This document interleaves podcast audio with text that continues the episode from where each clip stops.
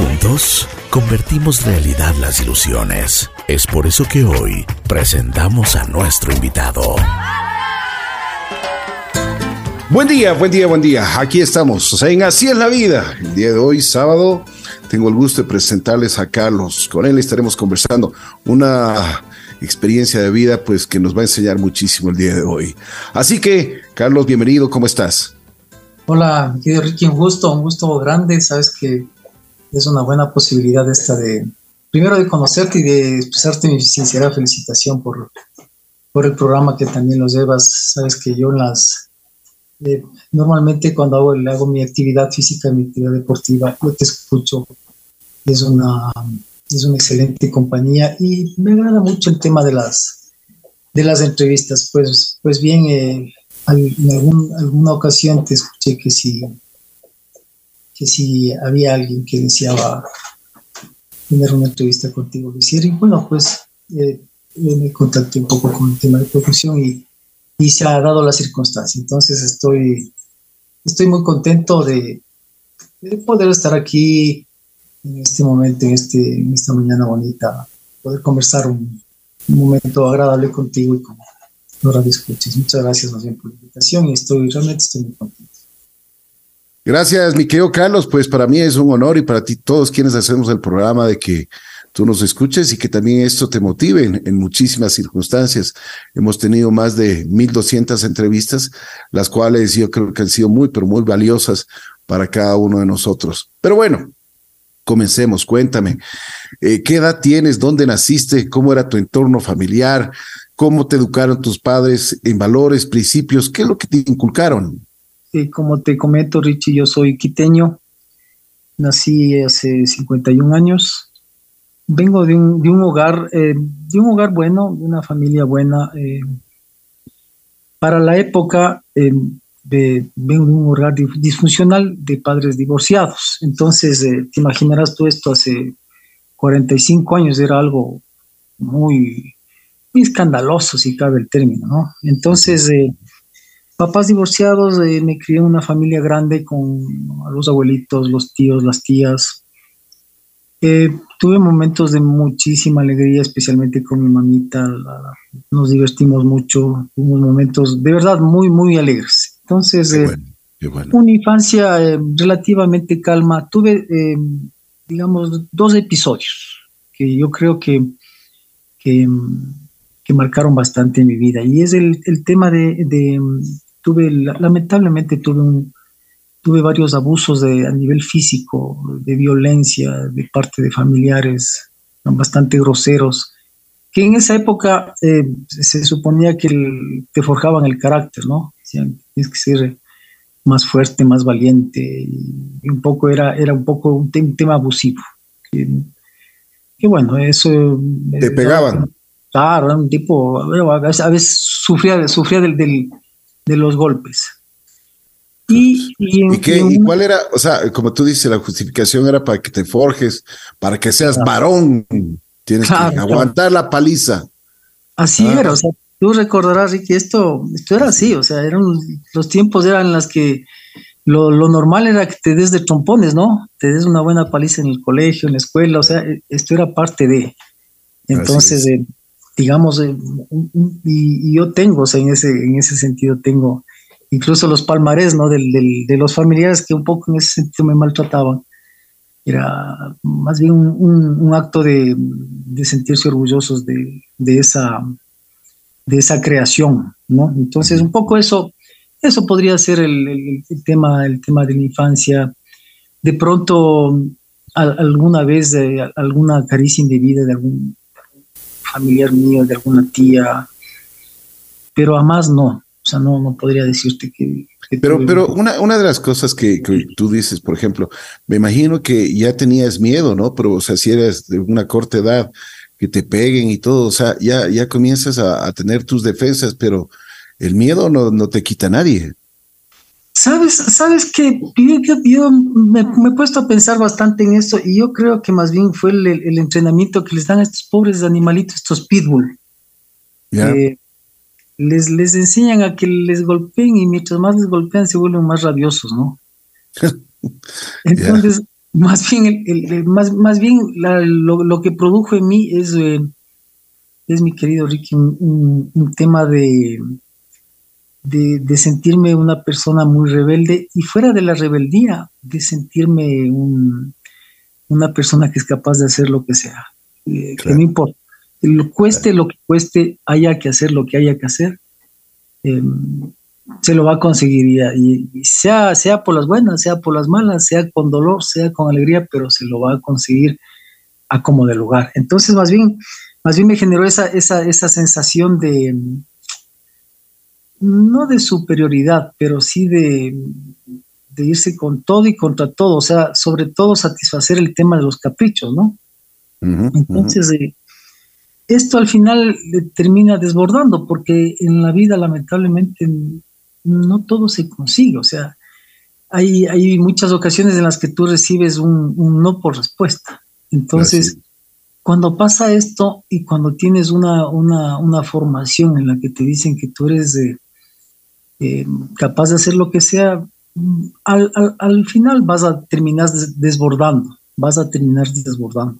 Y que un poco es lo que a mí me pasó un tema de la adolescencia, ¿no?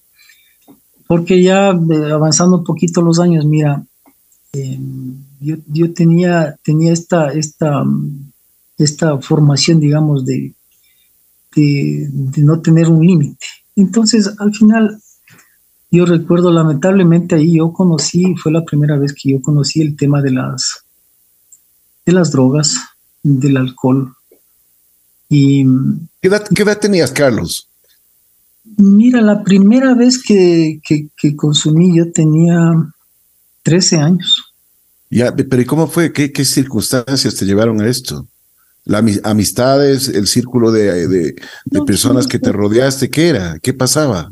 O sea, mira la, el, entorno, ¿no? El entorno del colegio. Un, un, colegio, un colegio religioso, mira, que, te, que te dan estos, eh, estos valores que son buenos, ¿no? Pero eh, son situaciones que, que, no se puede controlar al final si tienes una o dos personas que, que están en, ese, en esa situación de, de escape, de fuga de la realidad. Y por ahí alguien, medio lo recuerdo bien, que me, me dijo, oye, ¿no quiere ir a fumar?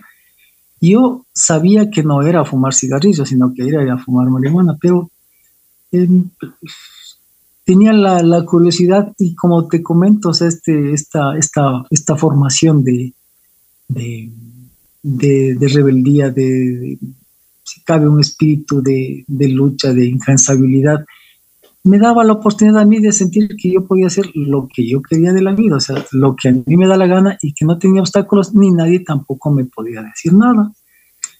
Entonces, eh, yo, yo, yo he llegado a, pensar que hay dos personalidades. Una personalidad que es, que es una personalidad adictiva y otra que no lo es. Entonces, para una persona puede ser, puede ser que, que no se enganche. Así es. No pase nada. O sea, que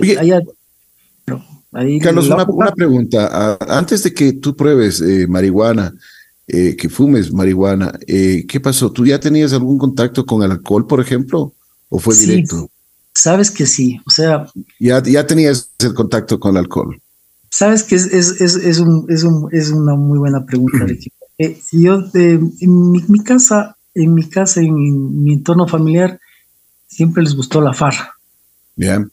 La farra. Entonces, eh, entendí esta como fiestas, como reuniones. Ese, era el entorno en el que yo, que, para mí era el entorno normal, el entorno normal de la vida. Entonces, eh, yo recuerdo que la primera vez que por, por error, por coincidencia, te tomaría una copa de alcohol sería 8 o 9 años. Pero, claro, o sea, por, lo que tenía a la mano, no sé, estaba ahí, era, era parte de la familia. Las, ¿Y qué lo hiciste? ¿Por curiosidad o alguien te, te para que lo hagas? Fue un error, imagínate, pero yo ya, ya, ya probé el, alcohol, 8 o 9 años, en donde ya no fue un error, fue algo totalmente consciente, sería a los 12 años, sí, fue la primera vez que... ¿Y, cuál fue tu, experiencia cuando probaste? Pues eh, en principio un, tema de, de, molestia, de desagrado, ¿no? Pero eh, al final volví a probar una, dos, tres veces y terminó, terminó sintiendo el agrado del, del, efecto que genera en sí la sustancia, ¿no? el alcohol. Mm. Esa sensación de relax, de, de, tranquilidad, un poco de felicidad, o sea, esas sensaciones diferentes que, que, generan las sustancias, ¿no? Entonces, mm. sí, mi primer contacto fue con el alcohol y como te digo, muy seguidamente fue con el tema de la marihuana. Sí, ese es, fue parte de, y fue... Uh, ahora analizando, realmente era un niño todavía, ¿no? 13 años, eres, niño todavía, pero, pero es la realidad, pues, o sea, al final hay que, hay que encarar el, pasado con alegría porque es, es lo que ahora permite que, tenga una, vida buena y, feliz. Mm. Oye, Carlos, bueno, a los 13 años pruebas y fumas la marihuana. Eh, ¿Cuál fue el impacto en, en ti? Eh, eh, lamentablemente eh, yo me enganché. O sea, a mí me, gustó. Me gustó mucho la, sensación, la, los efectos que, que producía. Y, ¿Qué sentiste? Pues, el tema de el, tema de, de, una, de, una, de una fantasía, ¿no? de, una, de una realidad ficticia. Yo así lo puedo resumir.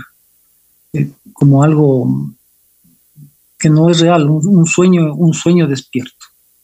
Entonces, eh, efectos de, ese tipo, ¿no? sea, irreales, fantasiosos, euforia, que sinceramente, Ricky, no, no los recuerdo así, con, ahora no los recuerdo con, un tema de agrado así, pero, pero una, una fuga de la realidad, de estar soñando despierto. Lamentablemente de esto eh, lo que me generó fue un síndrome de abstinencia, ¿no? Entonces, eh, ahí es en donde viene el, donde, donde las cosas se ponen cuesta arriba. Cuando tú necesitas ya, le, has generado una dependencia a tu organismo, ¿no?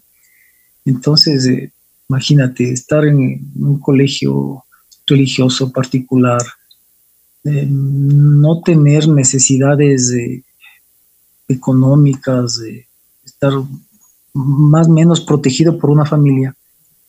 Entonces, eh, el fácil acceso a, seguir consumiendo era algo sencillo, porque no, no, no tenía ni que robarle a la mamá, ni que simplemente de, la misma mesada que recibía, ya pues, o sea, a comprar, a consumir, o los mismos amigos que me invitaban, ¿no? Entonces...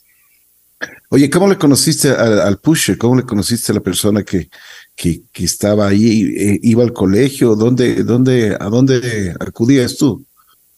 O sea, mira, yo recuerdo que tenía un, tenía un, amigo, compañero, no éramos compañeros del, mismo curso, pero eh, nos hicimos amigos por este tema del consumo y él era el que normalmente proveía. Entonces, eh, alguna vez tuve eh, algún contacto con estos, estos dealers, ¿no? Alguna vez.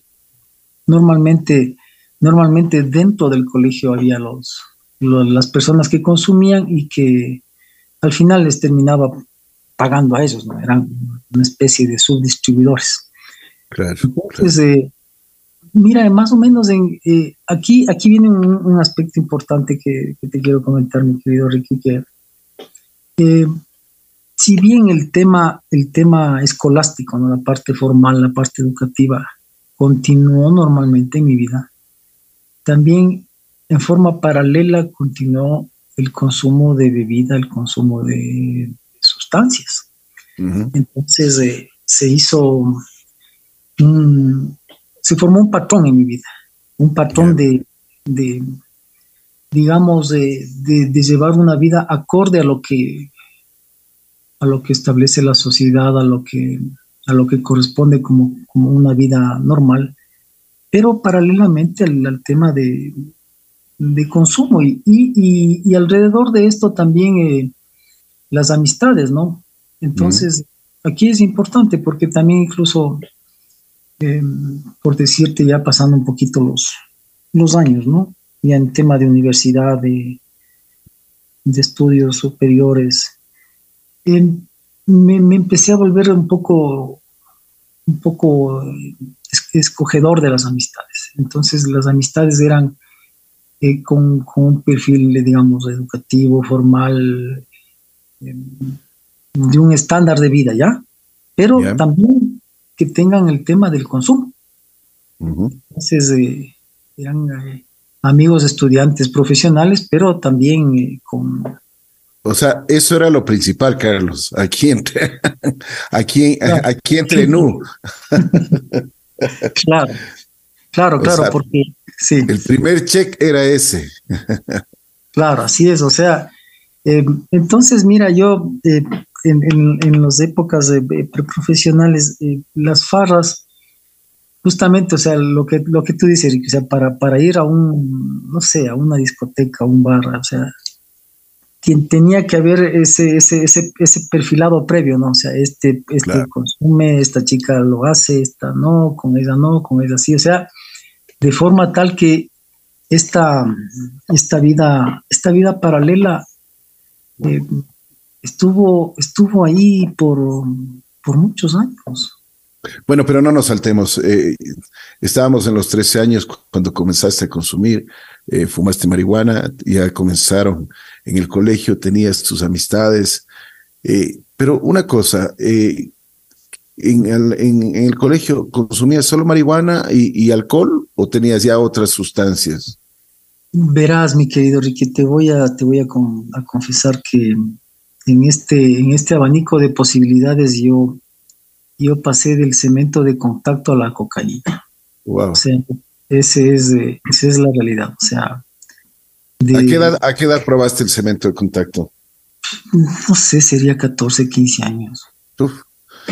O sea, el, el, tema era, el tema era ahí con, con, los amigos que tenía de consumo, era probar y hacer lo que, lo que sea, lo que haya que hacer. O sea, el, em, el, sin control del, de la clase media, digamos, eh, que no tiene, no tiene mayor necesidad, que tiene los gastos cubiertos y que puede darse los lujos y los eh, eh, las farritas que, que, se consideran normales, ¿no? Y tú sabes, al, final, al final se puede dar una imagen, se puede dar una imagen a la familia, ¿no?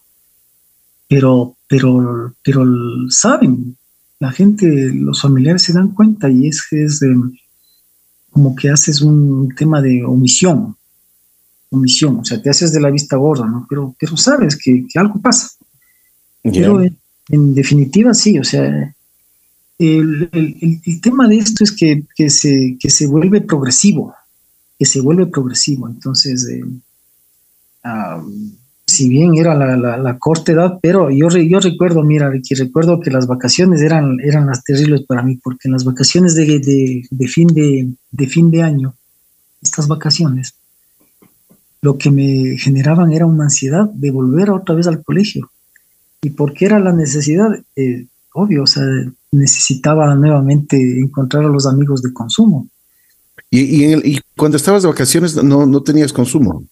No, no, no, no. Te portabas juicioso. o sea, tenía, una, tenía un tema de, de, ansiedad, o sea, el síndrome de abstinencia, ¿no? Ya, claro, claro. Oye, Carlos, una cosa, eh, ¿a, qué edad ya se dieron cuenta en tu casa? Porque ese tipo de cosas ha pasado de las entrevistas que hemos tenido, pasa mucho tiempo para que las, las personas más cercanas se den cuenta. Sabes que, sabes que yo no sé si, si fui, un, fui, un, fui un gran mojigato. Un gran, un gran actor.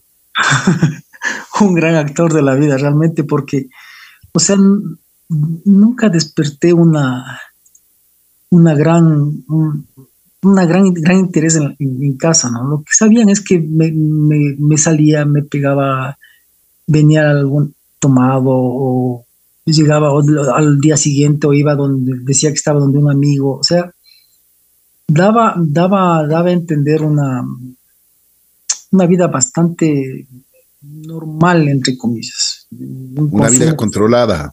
Una vida controlada. tú sabes lo que, lo que, lo que llaman el, esto de, un, consumo social. de, que eres un bebedor social, de que eh, fumas de normal para tener un poco de elegancia, un poco de distinción. Y esa es un poco la, imagen que, que, muchos de mis eh, amigos de la época daban. O sea que mm, eh, esto, esto me parece interesante porque no estamos en el, en el, en el limbo, ¿no? De, de, personas que tú ves en la calle y dices, esta persona consume, esta persona está o, son homeless, o sea, ya está en el tema de la indigencia, cosas de ese tipo, ¿no? O sea, tú identificas. Eh, en el caso concreto mío, y, te lo digo con, todas, con toda certeza, de muchísimas personas, manejan la vida eh, en estándares normales, pero para la interna, eh, yo, caso concreto mío, ya tenía mi, mi, botella de alcohol por ahí, guardadita en la casa, en el dormitorio, o por ahí algún, algún alguna cantidad de, base o por ahí una media un poco de cocaína, o sea, situaciones íntimas, personales que, son difíciles de, de, denunciar hacia los demás. Y se hace interesante porque al final, Ricky, si tú sales a la universidad a estudiar, si tú sales al colegio a hacer las actividades, o a nivel profesional haces eh, vida más o menos normal dentro de las actividades eh, ya productivas, sea, se lleva una vida, una vida paralela, ¿no? Y eso es triste, pero es una realidad. Es una realidad que, que, en, nuestro medio eh, puede estar oculto, podemos hacernos un poco de la vista gorda, pero, pero es, es, algo que existe, es algo que a mí me pasó y me pasó por, por muchos años y tal vez, yo te digo, a nivel familiar, me, habrán dicho, yo creo que esta vez se le pasó la mano, ¿no?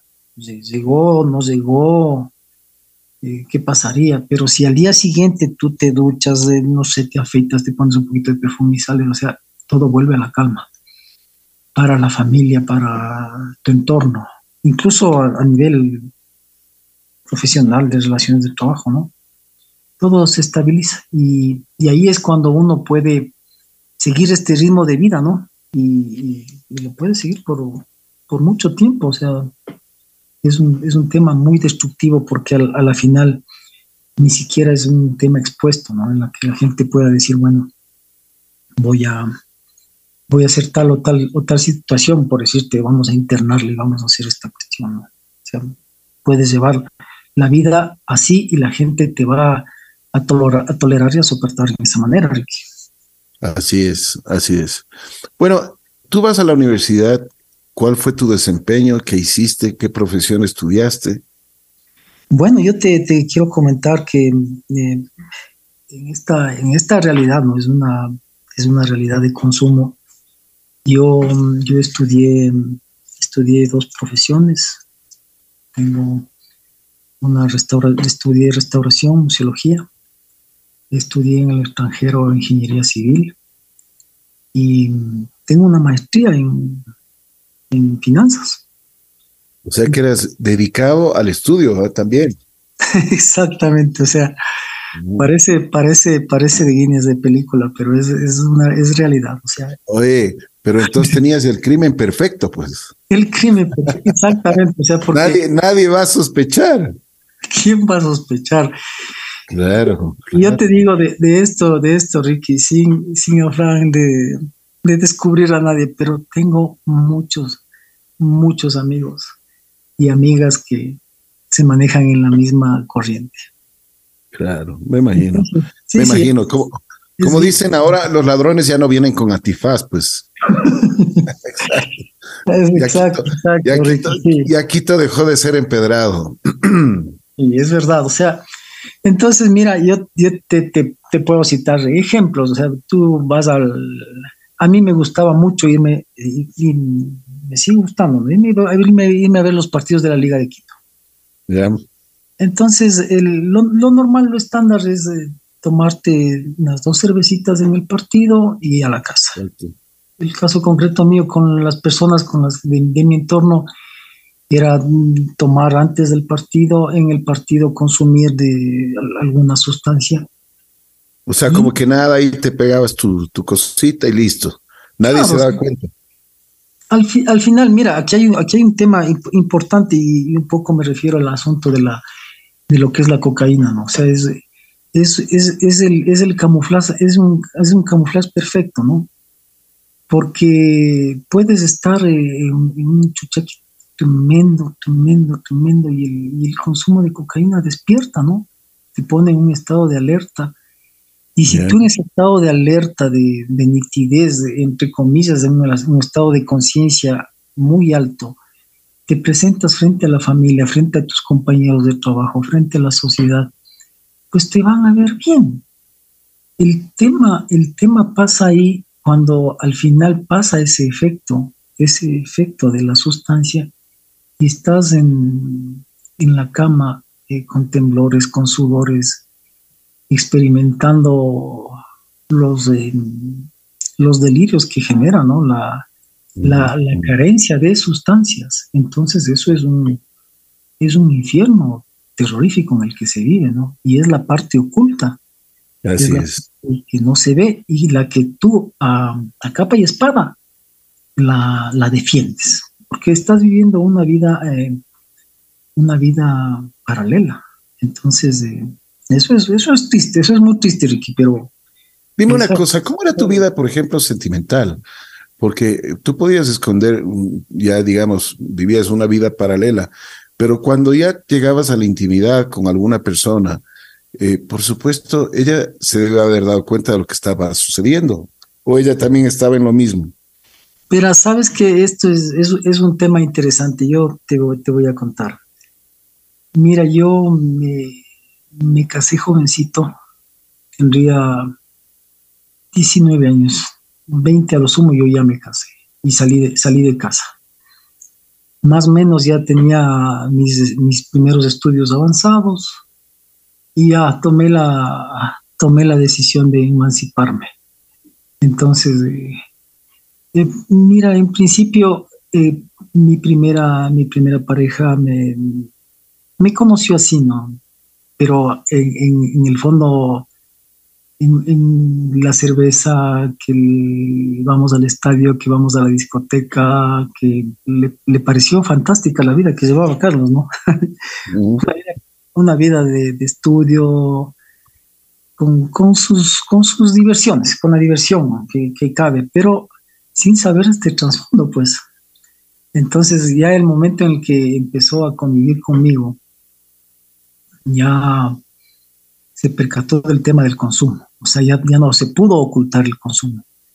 Y ahí vinieron los, los problemas, ¿no? Porque, porque a, la, cuenta, o sea, se comprometió conmigo em, bajo un engaño, ¿no? El engaño de no, de no ser sincero eh, absolutamente, o sea, solo le di la imagen de que eh, mi novio se va a la discoteca tal, baila conmigo y está muy bien, pero no la imagen de que se va al baño y, consume coca o, o, que llega a la casa y, toma hasta perder la conciencia, ¿no? Entonces, una cosa, y una cosa, Carlos, y por ejemplo tu comportamiento cuando salías con ella, y tú dices, me iba al baño, eh, consumías coca, ¿era normal? O sea, tu, con, tu, seguías, eh, o sea, tu comportamiento seguía igual con ella. Sí, sabes que, sabes que sí, o sea, tuve, tuve episodios de episodios de, de, ira, no, no, no necesariamente con mi pareja, ¿no? pero de ira de, de, por ahí echarme un par de puñetes con alguien. Episodios de euforia. Pero normalmente, normalmente, Ricky, te digo, yo me encajé dentro de, de, una vida racional. De estar eh, en el estudio, en el trabajo, en las cuestiones. Y, esto es algo, es algo impresionante porque, porque si bien tenía estos, estos altibajos, eran, eran muy pocos. O sea, no podría yo decirte, Ricky, que, que en un momento de consumo, o sea, yo le agredí, tuve un acto de, de, bestialismo, de salvajismo, no. No, no, más bien aquí la, la tortura, la tortura, Ricky, es, eh, es a nivel personal e interno, ¿no? Entonces, sí, ¿qué le, ¿qué le, pasaba, ¿qué le pasaba a mi pareja? Que me veía en los momentos de, de la tembladera, o sea, de, la, de la, abstinencia, de, la sudoración en las manos, de no poder dormir, de tener pesadillas, de, ver eh, demonios, de estar en esas horas de, oscuridad, hasta el nuevo consumo. Eso es algo para, para una persona que, es, que está junto a ti, es algo desastroso. O sea, es algo desastroso que, que, al, que, al, que al punto llegó en el que esta, esta primera relación eh, lamentablemente no, no, pudo continuar. O sea, se, se, volvió tan cuesta arriba para, para esta persona que lamentablemente no, se, se, terminó la relación, se terminó la relación los años porque no, no, se pudo. Qué pena, ¿no? Qué pena. ¿y tuviste, tuviste niños, tuviste hijos? Sí, sabes que sí, yo tengo, mira, así para, para contarte, yo tengo, tuve tres relaciones Bien. Em, relaciones serias, formales, ¿no? En la primera relación tuve tres niños. Tengo, pues, tres niños. De mi segundo compromiso tengo un hito. Y de mi actual compromiso tengo uno más. Son, son, cinco vástagos, todos varoncitos, todos sanos, buenos, unos buenos muchachos. Y, y un tema importante que, vale la reflexión, ¿no? En el, de mis dos primeros compromisos, los dos primeros compromisos se fueron al traste justamente por el consumo. Claro, claro. Claro, o sea, esa es la realidad. O sea, mucho uno tiende a conmiserarse, a echar la culpa al otro también, ¿no? O sea, a buscar culpables. Entonces yo mucho tiempo pasé así. Es que eso es lo más fácil, ah, pero, pero y lo más difícil es verse al espejo y decir, sabes que tú estás fallando y estás haciendo esto mal. Y, el consumo, por supuesto, por más que, que tú quieras ocultar, a la larga ellas, eh, tu pareja se deben haber dado cuenta. Imagínate la decepción que habrán tenido, ¿no? Sí, sí, no, te, te, te digo, es que esa es, esa, esa, esa, llegar ya a la interna, al interno, o sea, ya a, mi habitación, ya era otra la situación, pues, porque en principio tú ves, o sea, súper bien, o sea, profesional, con estabilidad económica, ¿no es cierto? Que le gusta la farra, que se divierte, que sale, que en las noches no es, no es aburrido, ¿no es cierto? Un buen perfil, entretenido, divertido, voy a pasarla bien. No vamos a pasar necesidades, pero ya la parte la parte ya de lo que es lo que lo que coloquialmente se llama estar crudo cuando estás crudo cuando ya pasó la estás en la resaca las eh, las eh, esto que llaman los, estos estos estos demonios del consumo no entonces vivir con eso convivir con eso ya la eso eso eso al final es muy complicado muy complicado para para cualquier ser humano, no se diga, no se diga para tu pareja, ¿no? Y de eso, el sufrimiento que se genera a los hijos, pues, eso es algo muy terrible, o sea, es algo muy malo, muy malo, porque estás afectando a personas inocentes, absolutamente inocentes. Oye, Carlos, ¿algún momento eh, fuiste a, rehabilitación? Eh, no. ¿Planteaste eso o no? No, lo que, lo que sí tuve, no algún momento, sino muchas veces, muchas veces, Ricky, al hospital, intoxicado. Muchísimas veces. O sea, esto sí, eh, no, nunca estuve internado, sí, porque siempre tuve esto de, de, tengo que trabajar, tengo que producir, tengo que estudiar. No, pero los momentos de consumo una, una farra que empezaba un viernes al mediodía y terminaba el domingo, en un momento va a afectarte la salud, pues va a afectarte el hígado, va a afectarte la parte emocional. Eh, una época en la que empecé a, mezclar sustancias, ¿no? Eh, pastillas, tranquilizantes con alcohol, cosas absurdas que podían llevarme a la muerte, pero al fin, al fin Dios es, Dios es, Dios es misericordioso con, la gente que, se equivoca bastante. Entonces, esto, esta experiencia es... Ahora, ¿qué dices de Dios? ¿Tú crees en Dios? Sabes que yo tuve un, tuve una, una, larga, un largo, un larguísimo periodo de, sequedad divina. yo, yo por, por esto que te comentaba de mi infancia, por mi formación tan, eh, que siempre me dijeron, tú eres un luchador, tú eres un emprendedor, tú eres un triunfador, un grande, es, con, con, eso me, con eso, con eso crecí. Entonces, eh, yo saqué a Dios de la jugada por mucho tiempo. Entonces, eh, mm, no ateo, no ateo, tal vez agnóstico podría ser el, el término que mejor mejor me, quedaba. Entonces yo, mira, mira una cosa que yo siempre pensé, Ricky, yo siempre pensé que, que yo podía controlar, que yo podía controlar el consumo. Yo siempre estuve convencido de eso. Dije, cuando yo quiera, el momento que yo quiera, cuando yo lo desee, lo dejo. Entonces, eh, siempre viví con ese autoengaño y con esa, eh, con esa fuerza de voluntad, ¿no? Con esa fuerza de voluntad que, que, mira, podía tener fuerza de voluntad para estudiar, para trabajar, para, para ser eficiente a nivel profesional. Sí, muy eficiente. Pero no había esta fuerza de voluntad para las sustancias.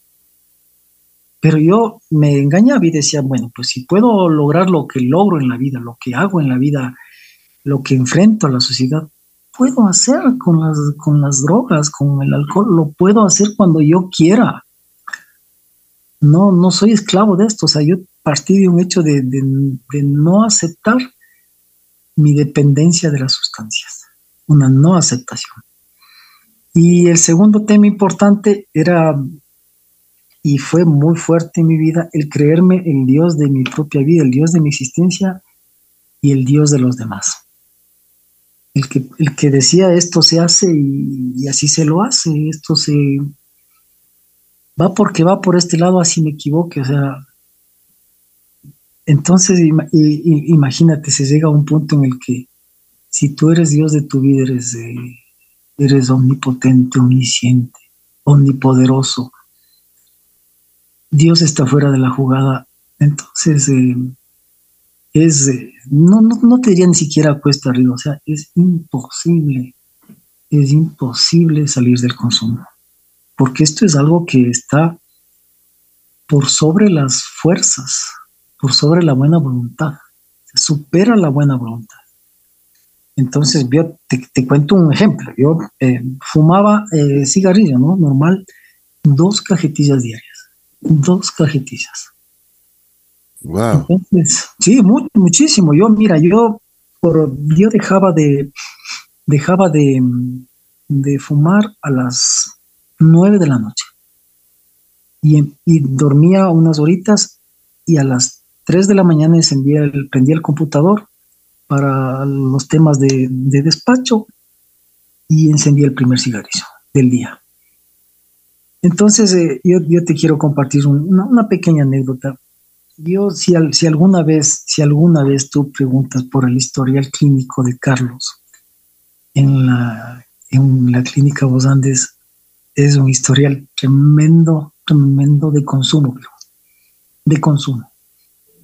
Las no sé cuántas N veces habré ido por, por, por, por intoxicación, intoxicación alcohólica de sustancias. En fin, un buen día de esos yo me sentía, estaba con el chuchaqui, con el malestar. Manejaban, estaban, estaba manejando un asistente en el vehículo. Y llegué con las justas, no podía respirar, tuve un, tuve un problema en el esófago. Bueno, al final me estabilizaron, estuve en cuidados críticos, estuve dos días con los sueros, con los reconstituyentes, con los complejos, las vitaminas y se me acercó una, una señorita enfermera y me dijo, me dijo algo, algo muy, muy importante. Me dijo, verá, yo conozco a las personas como usted. Son profesionales, se sienten exitosos, hacen lo que les viene en gana. Y así como usted viene, vienen con, con malestar, vienen con excesos. Yo a usted así de lo que le veo, unas dos veces más a lo mejor viene. Pero a la tercera usted ya, de aquí sale muerto un cadáver, porque así es como sale, por excesos. Esos son los profesionales de ahora. sabes que me, impresionó tanto el, me impresionó mucho lo que me dijo y, realmente, realmente ya me empezó a afectar, o sea, me empezó a afectar, yo estuve en otra clínica, estuve, estuve con, el hígado graso, el hígado súper inflamado, estuve cinco días internado y, mi vida empezó a, hacer eh, el trabajo el consumo y el hospital. Un, círculo, ¿no? Un círculo, círculo muy doloroso, muy doloroso, porque vivir en una situación eh, de, esas eh, no, no, es, no es realmente una, una vida, una vida buena, una vida, una vida que vaya acorde a las bondades que, que, que Dios mismo nos la da, ¿no? Y, en este sentido, mira, yo, yo te quiero comentar que, que llegó un momento en el que yo me di cuenta de que realmente, primero, solo no se puede. Necesitas ayuda. Alguien tiene que echarte una mano. Y, y la segunda gran, gran, gran, gran, gran, gran cosa importante en la vida es dejar estas situaciones que uno no puede controlar a las manos de, un poder superior, a las manos de Dios. Alguien que es más fuerte que uno y que sí puede solventarte estos, estos temas de que, a, la, larga y a la postre yo me di cuenta de que no los podía superar. O sea, tuve que, llegó un momento en mi vida en que me paré y me di cuenta de que no lo podía superar, que era un adicto. Y eso me costó mucho aceptar, o sea, decir, sí, soy un adicto, consumo. Ese fue el primer gran paso. Buscar ayuda y dejar, dejar estas circunstancias que son tan imposibles de solucionar en las manos de Dios. Por ahí, por ahí empezó el camino. Carlos, ¿a qué edad fue esto? Mira, eh, a ver, si tendríamos que ir en retrospectiva. Llevo, llevo, llevo 19 años sin consumir drogas. 19 em, años. Sin fumar son 11 años.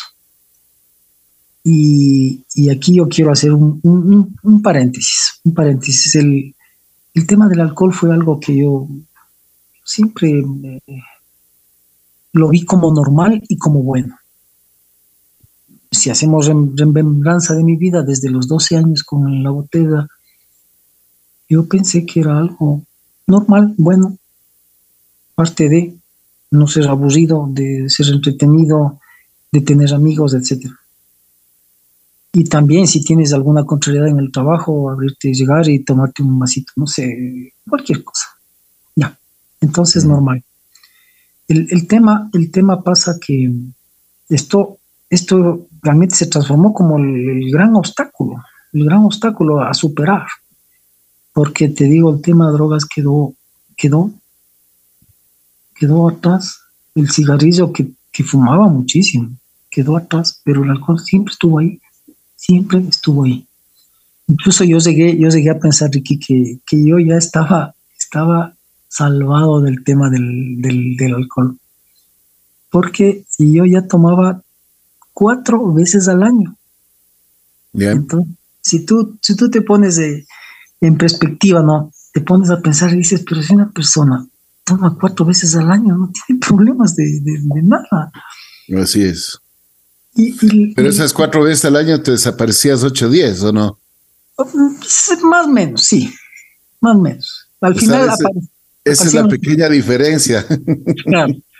Aparecía en el hospital. O sea, la, típica llamada a, a, mi pareja, a, un familiar, oye, estoy en tal hospital. O ya sabían mis hospitales de preferencia en donde ya los del hospital le conocían al Carlos. Intoxicado. Intoxicado, exacto. Completamente. Exacto, y saben que va a sacar la tarjeta y va a pagar y lo atiende. Bien. O sea, aquí eso, son una serie de connotaciones, ¿no? Entonces. Así, así es si, si tú me dices, pero, pero si toma tan poquito al año, yo, yo y, el resto de personas decían, wow, pero ¿cómo ha cambiado este señor?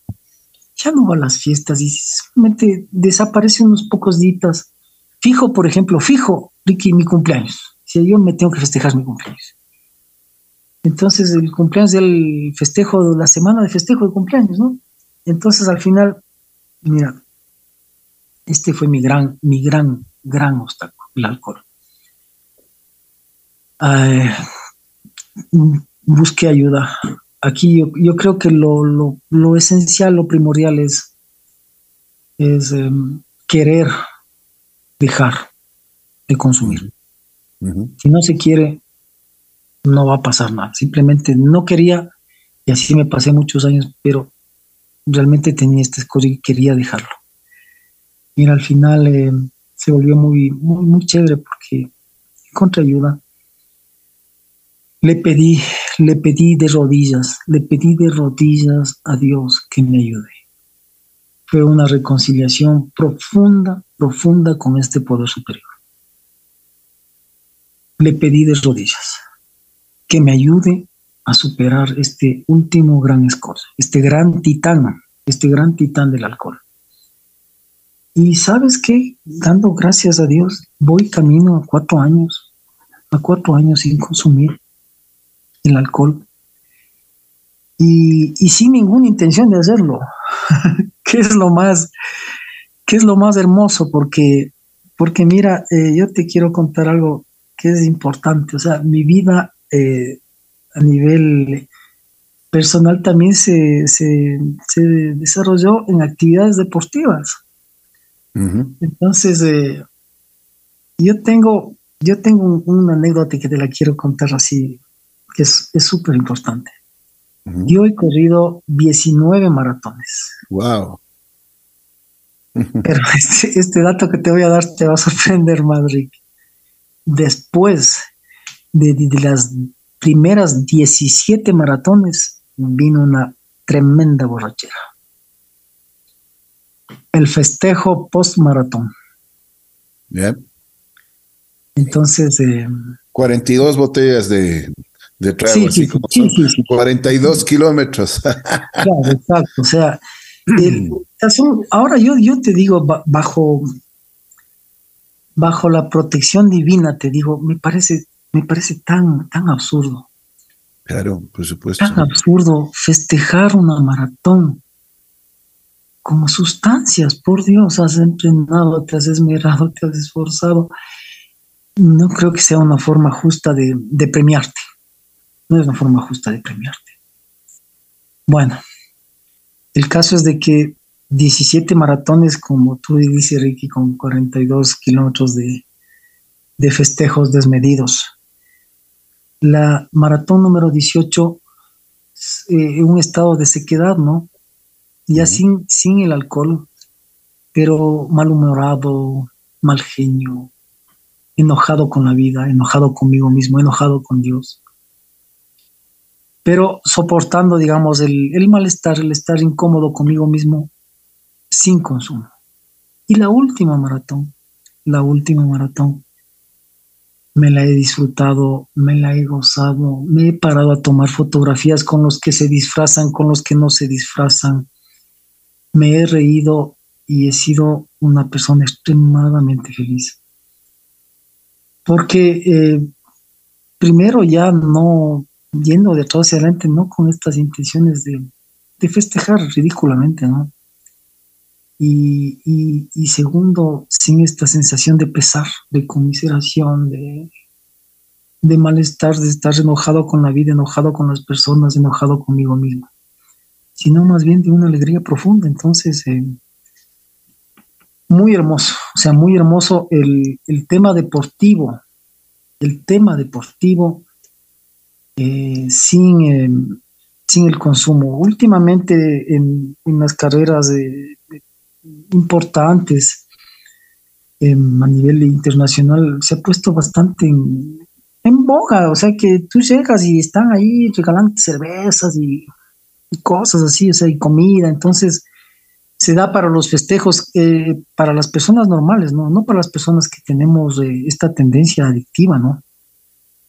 Sabes, para una persona se tomará una cervecita y no pasa nada, es normal y está bien. Está bien.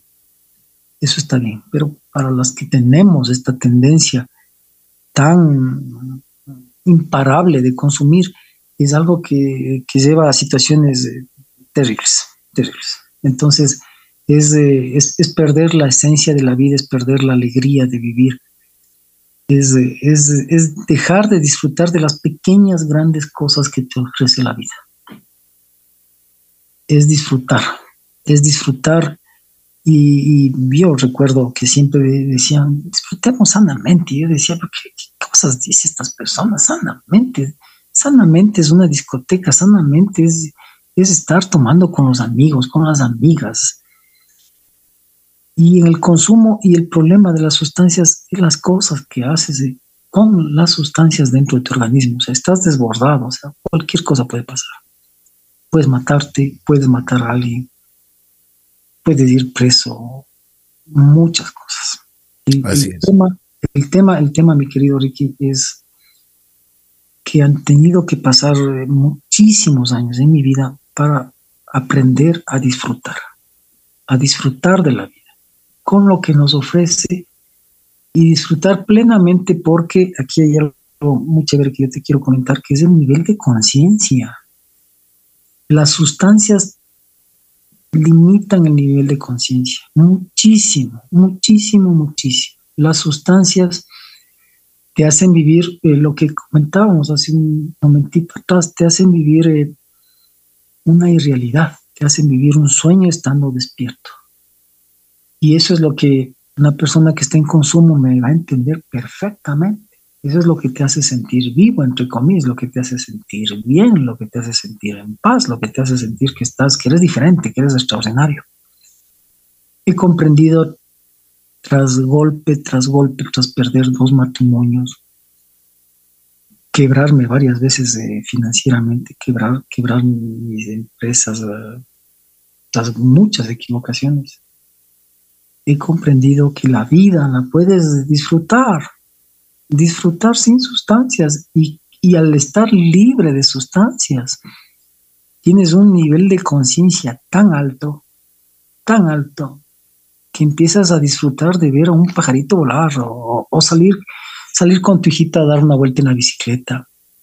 No sé, cosas sencillas que no, no implican dinero, no implican grandes cosas, pero que son realmente maravillosas. Sí, sí, es es es de los grandes regalos que Dios nos da a todos. O sea, y siempre hay una oportunidad, siempre hay una posibilidad de levantarnos no bajo nuestras propias fuerzas, porque cuando estás en consumo eso es imposible, no se puede.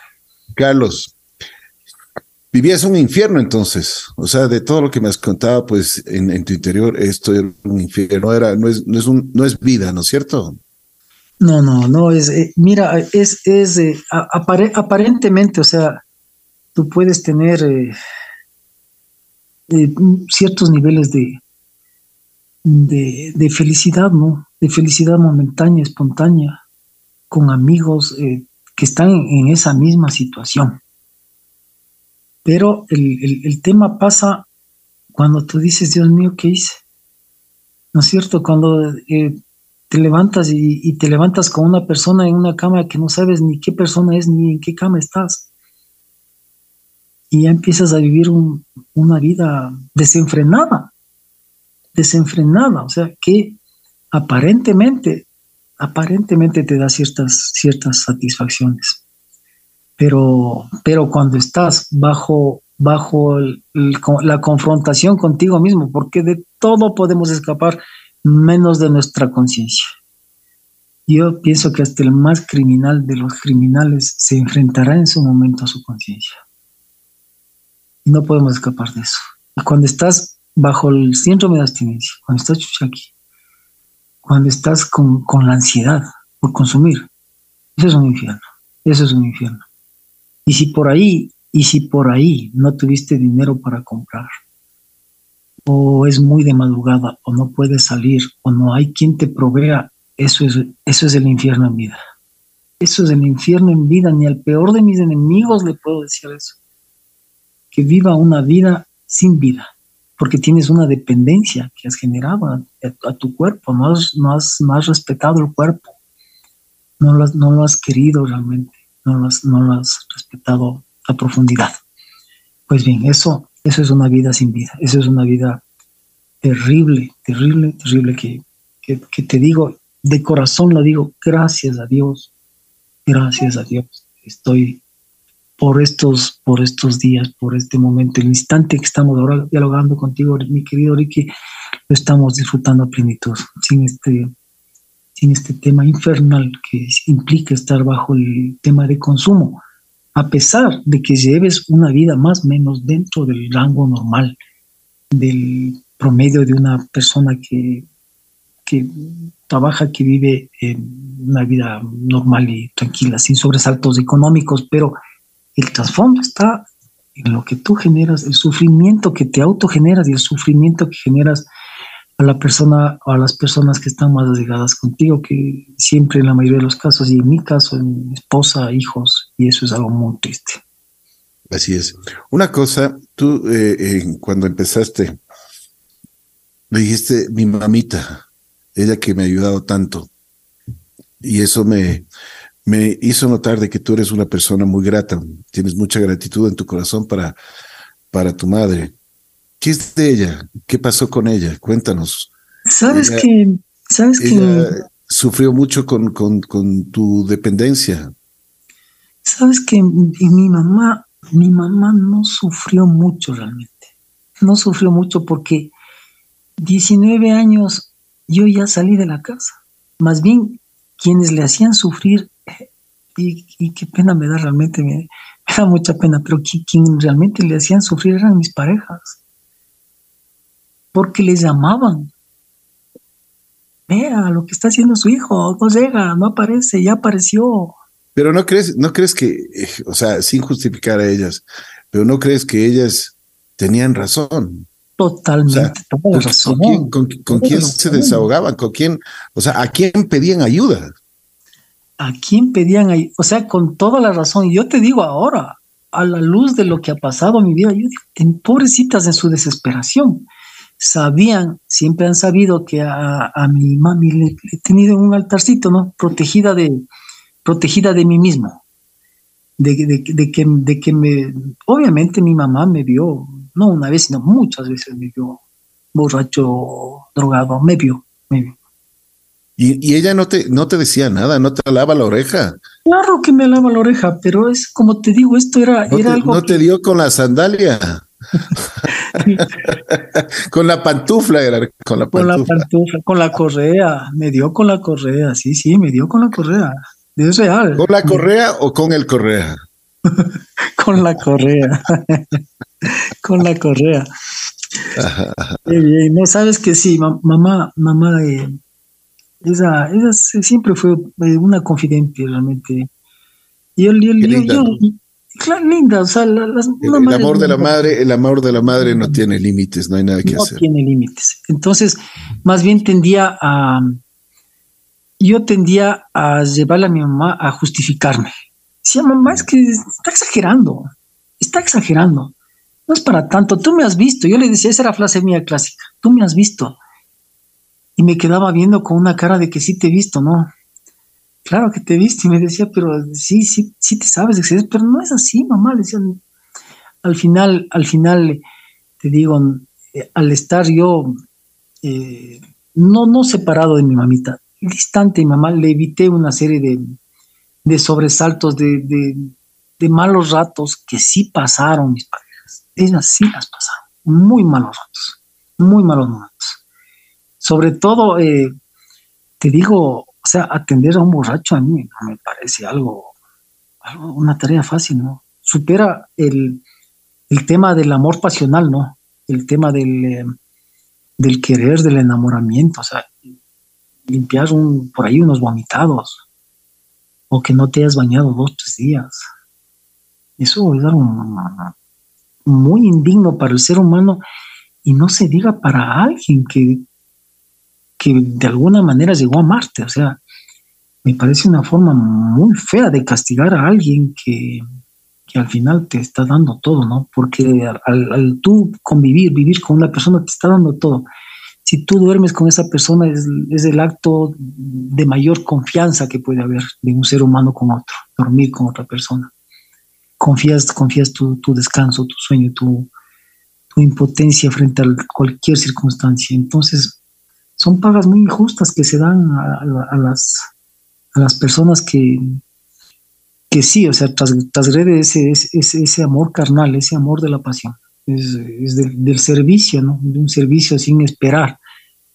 Pero que imagínate, se puede pasar un año, dos años, y al final, y al final darse cuenta que estás en lo mismo, que se vuelve, ahí, ahí se vuelve la, la codependencia, se vuelven coadictos y esperan y confían en que va, va a cambiar esa pareja, de que, de, que, de que lo vas a lograr, que por tus fuerzas vas a lograr que, que tu pareja cambie, mejore.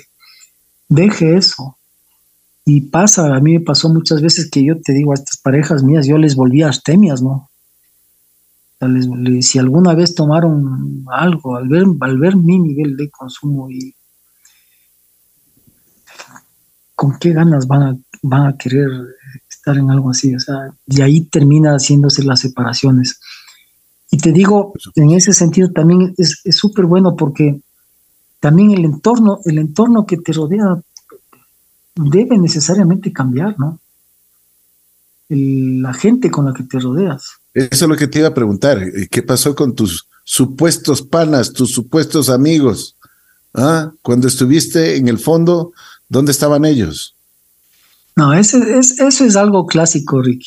Eso es algo clásico. Te digo una cosa de las... Eh, no sé cuántas veces habré ido a los hospitales, pero mm, no, no son menos de, de 200 veces. No, no sé, muchísimas veces. Pero en ninguna, en ninguna ocasión de estas N veces que estuve hospitalizado, intoxicado por consumo de sustancias, estuvo uno de estos amigos, alguna de estas amigas dándome la mano. No económicamente, Ricky, no. Dándome la mano, el apoyo. Oye, estoy contigo. Vamos a salir de esto, alguna cosa. Nada, jamás, jamás. Solamente en temas donde hay la sustancia de por medio, están las amistades. Solamente ahí. En esas circunstancias están los, los, amigotes. El demás es, es desaparecer. O sea, cuando la cosa se pone difícil, cuando la cosa se pone cuesta arriba, cuando estás eh, con los síntomas del, delirio tremens, cuando ya empiezas a delirar, a ver diablos, cucos, cuando estás en esos estados, a ver quién te soporta.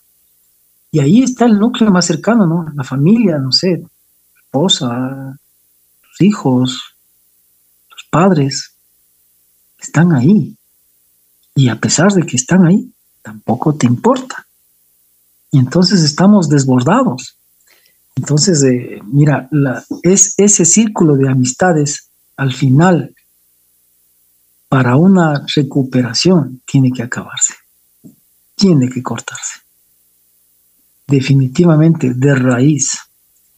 Y yo te digo ahora, ahora, mis nuevos amigos, mis nuevos amigos, son realmente nuevos. Son de, serán de cuatro o cinco años, serán de seis, no más, o sea, los anteriores, los que conocieron a la, a la versión anterior, no sé qué será de sus vidas, ni me interesa, porque no fueron verdaderos amigos.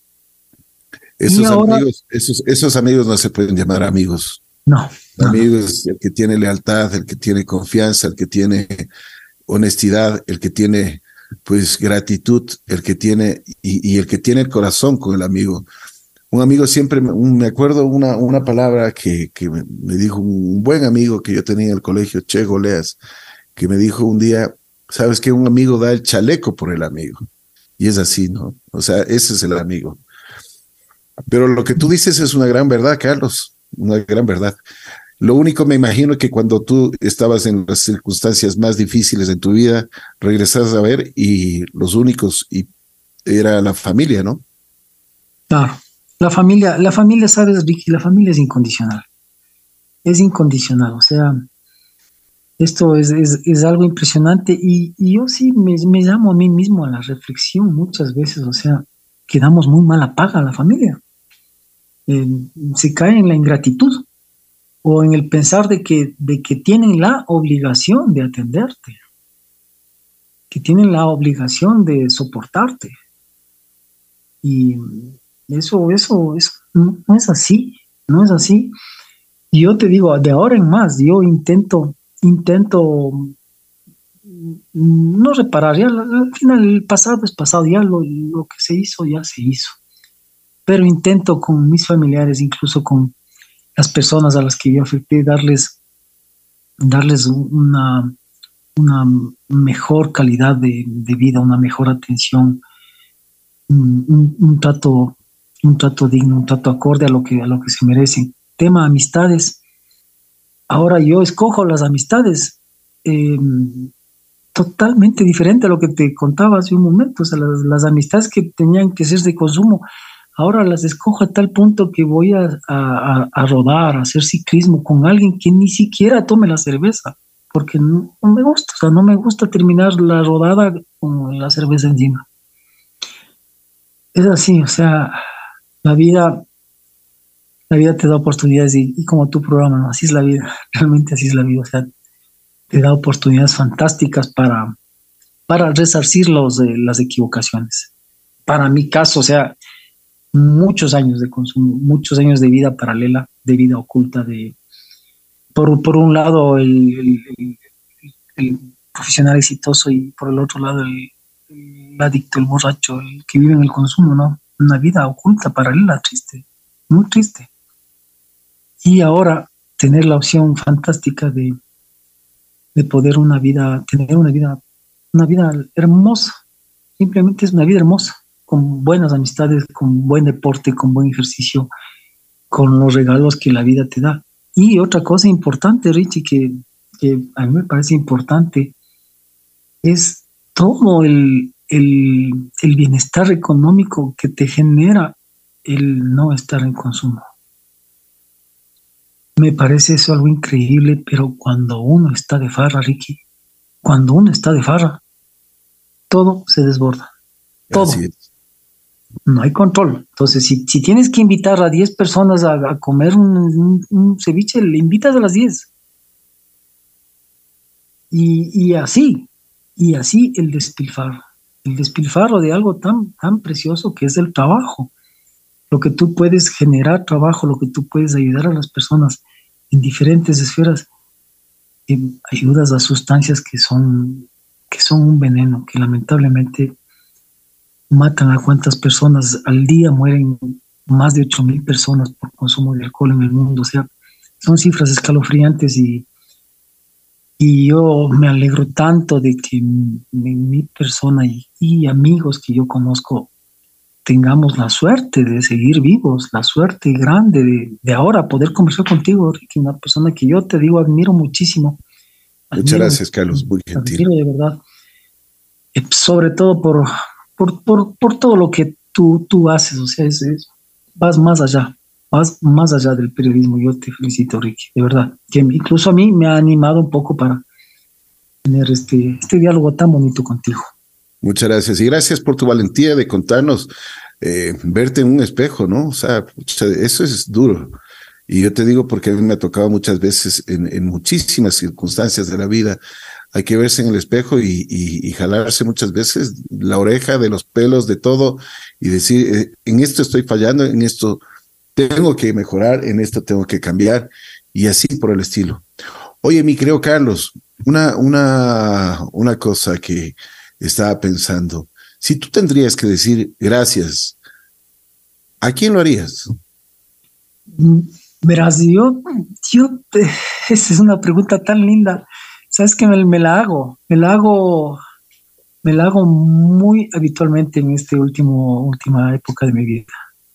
El, ser grato, el ser grato, pero eh, eh, yo primera, primera, mi primera gran persona es, es a Dios es a este, este, este ser superior, que, que con, al ser superior a mis fuerzas me ha ayudado a estar ahora tranquilo, sin sustancias. Mi primera gran gratitud. agradezco infinitamente a las personas que me han dado soporte, mi esposa, mis hijos, mi familia, que me han dado soporte. Y, yo agradezco también, eh, agradezco también infinitamente las posibilidades que me ha brindado el dejar las sustancias. O sea, mira, hace no muchos años atrás yo era una persona que creo que vivía resentida, ¿no? Y, con los ojos ciegos, porque resentida cuando, cuando, cuando Dios me ha dado mucho, me ha proveído de muchas cosas. Y, cambiar eso por una, una actitud de, de agradecimiento te cambia la vida. Te cambia la vida porque, porque yo este, este tiempo he aprendido a sonreír, he aprendido a, a, hacer chistes, a reírme mejor, a, llevarme mejor con las personas, a tener alegría de saludar con alguien. Y es como el día de hoy, o sea, para mí es un, es un, acto muy bonito, de, me da mucha gratitud que haya llegado un momento en mi vida en el que yo pueda abrir esta caja de Pandora contigo, Ricky, y, contar una experiencia que, que puede ser que a alguien le ayude, que a, alguien inspire. Y yo te digo, Ricky, cuando yo he escuchado otros programas los sábados, cuando estoy haciendo ejercicio, qué, simpático, o sea, escuchar historias de, toda índole, de profesionales, de, de, científicos, de gente famosa, de gente más menos famosa y de gente que está en sufrimiento y de personas especialmente, a mí me ha llamado mucho la atención que tú das un espacio a las personas que están en este, este espíritu de lucha, de lucha, de querer, de querer dejar esa vida infernal. Entonces, eso, eso a mí me, llena de mucha admiración y de verdad, con mucho cariño. Yo ahora, el día de hoy, gracias, gracias a Dios por permitirme tener este diálogo tan bonito contigo, Ricky. Muchísimas gracias, gracias Carlos. Bueno, y te digo una cosa, ¿cuándo es la maratón número 20? Cuéntame, porque eso, eso hay que hacerlo, ¿no?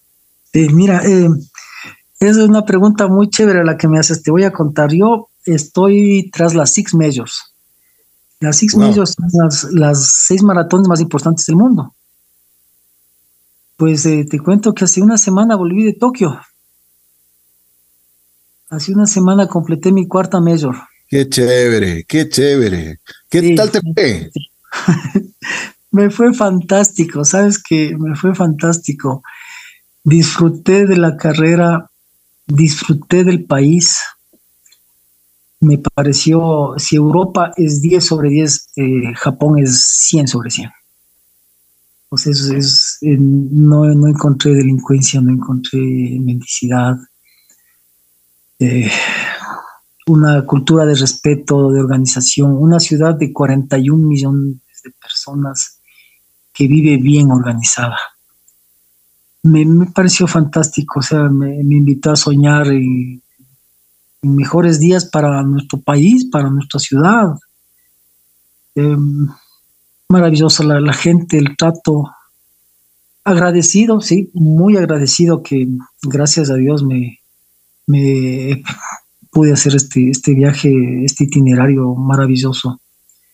Y te cuento, tema maratones, tengo Chicago, Berlín, em, New York y Tokio. Me falta, me falta Londres y me falta Boston. Y, y, y qué bien, o sea, algo hermoso porque es un proyecto que ha tomado años y que ahora, bajo la luz de lo que estamos hablando, o sea, se vuelve mucho más lindo, o sea, se vuelve mucho más emocionante porque... Maravilla, oye, maravilla y te felicito de corazón.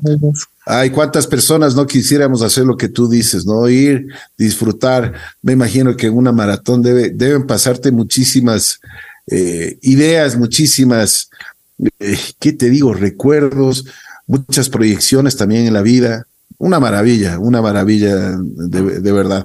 Oye, una cosa, eh, dicen que en el kilómetro 21 eh, es cuando decides si, si sigues o te quedas, que las piernas ya no te dan, pero que es ahí es cuando te das cuenta que el cerebro es el que domina absolutamente todo, ¿no? ¿Es cierto eso? Sabes que sí, verás, eh, las, las, las, maratones, eh, no todas, hay unas que solo es maratón, pero normalmente les dividen en tres categorías. 10 kilómetros, 21 kilómetros y 42 kilómetros. Cuando estás en el, la, eh, tienes la opción de, de terminar la carrera en el 21, y, hay, y normalmente hay un letrerito ahí que, que indica quienes van a la derecha a la maratón, quienes van a la izquierda terminan en los 21 kilómetros. Y ese es un momento, es una decisión de vida. Es una decisión de vida, es algo increíble. Es, em, es, es, un momento sublime de la vida, porque es como si decidieras coger el camino angosto y lleno de espinas o, o irte por la vía ancha es así, es, es un momento muy, muy mágico el del 21. Y otro momento muy especialón es el del kilómetro 32. Porque en el kilómetro 32 es en donde normalmente aparece lo, que llaman los, los, técnicos, los entendidos, la pared. La pared eh, significa que ya tus fuerzas eh, físicas ya se han terminado, se han acabado. Ya no tienes piernas, ya no hay distancia para, para más. Y ahí viene lo que tú acabas de mencionar, mi querido Ricky, el tema mental, el tema, el tema de, fuerza, de tenacidad, de, no dejarte rendir, de, luchar con tus pensamientos, que el pensamiento más normal es el, de dejarte ir, ¿no? De parar, de abandonar, de... Dices, ya no falta tanto, ¿no? 32 de 42 y estás con los deditos contando, ¿no? Y cada vez más vas más despacio, ya no, no físicamente estás, estás aniquilado, porque 42 kilómetros es, un, es una barbaridad de distancia, o sea, eso es una barbaridad para ponerla en contexto, es un poquito más allá de, ir de Guamaní a la mitad del mundo, ¿no? Es una distancia muy grande. Y, al final, o sea, sacar esas fuerzas de, de flaqueza y llegar al, al, al kilómetro 42 y pasar esos 192 metros es algo hermoso. Y yo te digo, te quiero compartir algo muy lindo. O sea, de esta competencia, de esta competencia, es la, es la primera vez que yo me, me pongo una banderita del Ecuador en el, en el, en el cuello. Hice una pruebita unos días antes, practiqué, dije, a ver, me estorba, ¿no? Me estorba un poquito, sí, me duele el cuello, ¿no? Sí, ah, vamos, con la banderita. Y en un país tan lejano, y ver, eh, ver ecuatorianos dentro de las tribunas que se ponían a llorar con lágrimas, con gritos de felicidad de ver a un ecuatoriano dentro de la competencia, con la bandera, fue algo que me, me llenó de emoción, de gratitud, hasta las lágrimas, de aquí. Muy hermoso. Qué bueno, qué bueno. Mi querido Carlos, te quiero agradecer muchísimo. Gracias por haber compartido, haber tenido la, la, buena voluntad, la valentía también de contarnos tu vida, que ha sido muy interesante para nosotros. Yo siempre digo una cosa, si podemos salvar un alma, gloria. Así es, así que yo creo que con tu testimonio podríamos haber salvado muchísimas almas, ¿cierto? Que así sea, que así sea, que, mi mensaje final es simplemente decir a las personas que están sufriendo bajo el tema del, consumo de lo que sea, incluso el consumo de personas, que eso también es real. Si estamos bajo la neurosis, bajo la codependencia, de lo que sea, hay un poder superior. Hay un Dios que, que nos ama, que no nos juzga, que nos quiere, que nos quiere bien, que nos quiere bien. Esto es lo que te quiero compartir, mi querido Ricky. Muchas gracias. Gracias, de verdad. Gracias, mi querido Carlos. Como siempre, te estaremos ahí.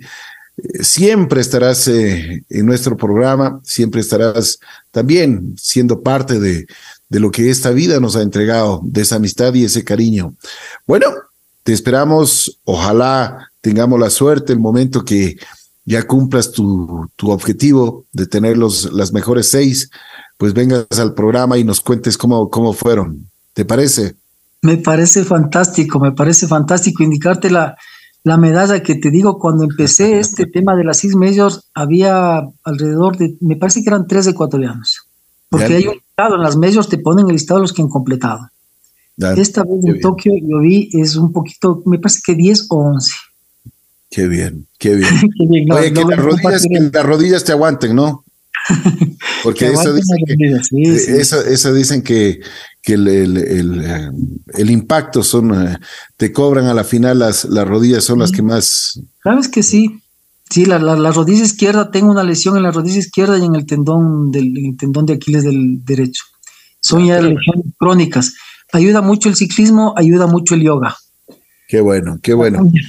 Ayuda mucho. Carlos, te mando, te mando un abrazo muy, pero muy especial y gracias por haber compartido con, con nosotros tu vida, tu historia y por supuesto una, una cosa muy interesante que, que uno debe tener siempre en el corazón y yo digo que Dios nos da eso, la gratitud.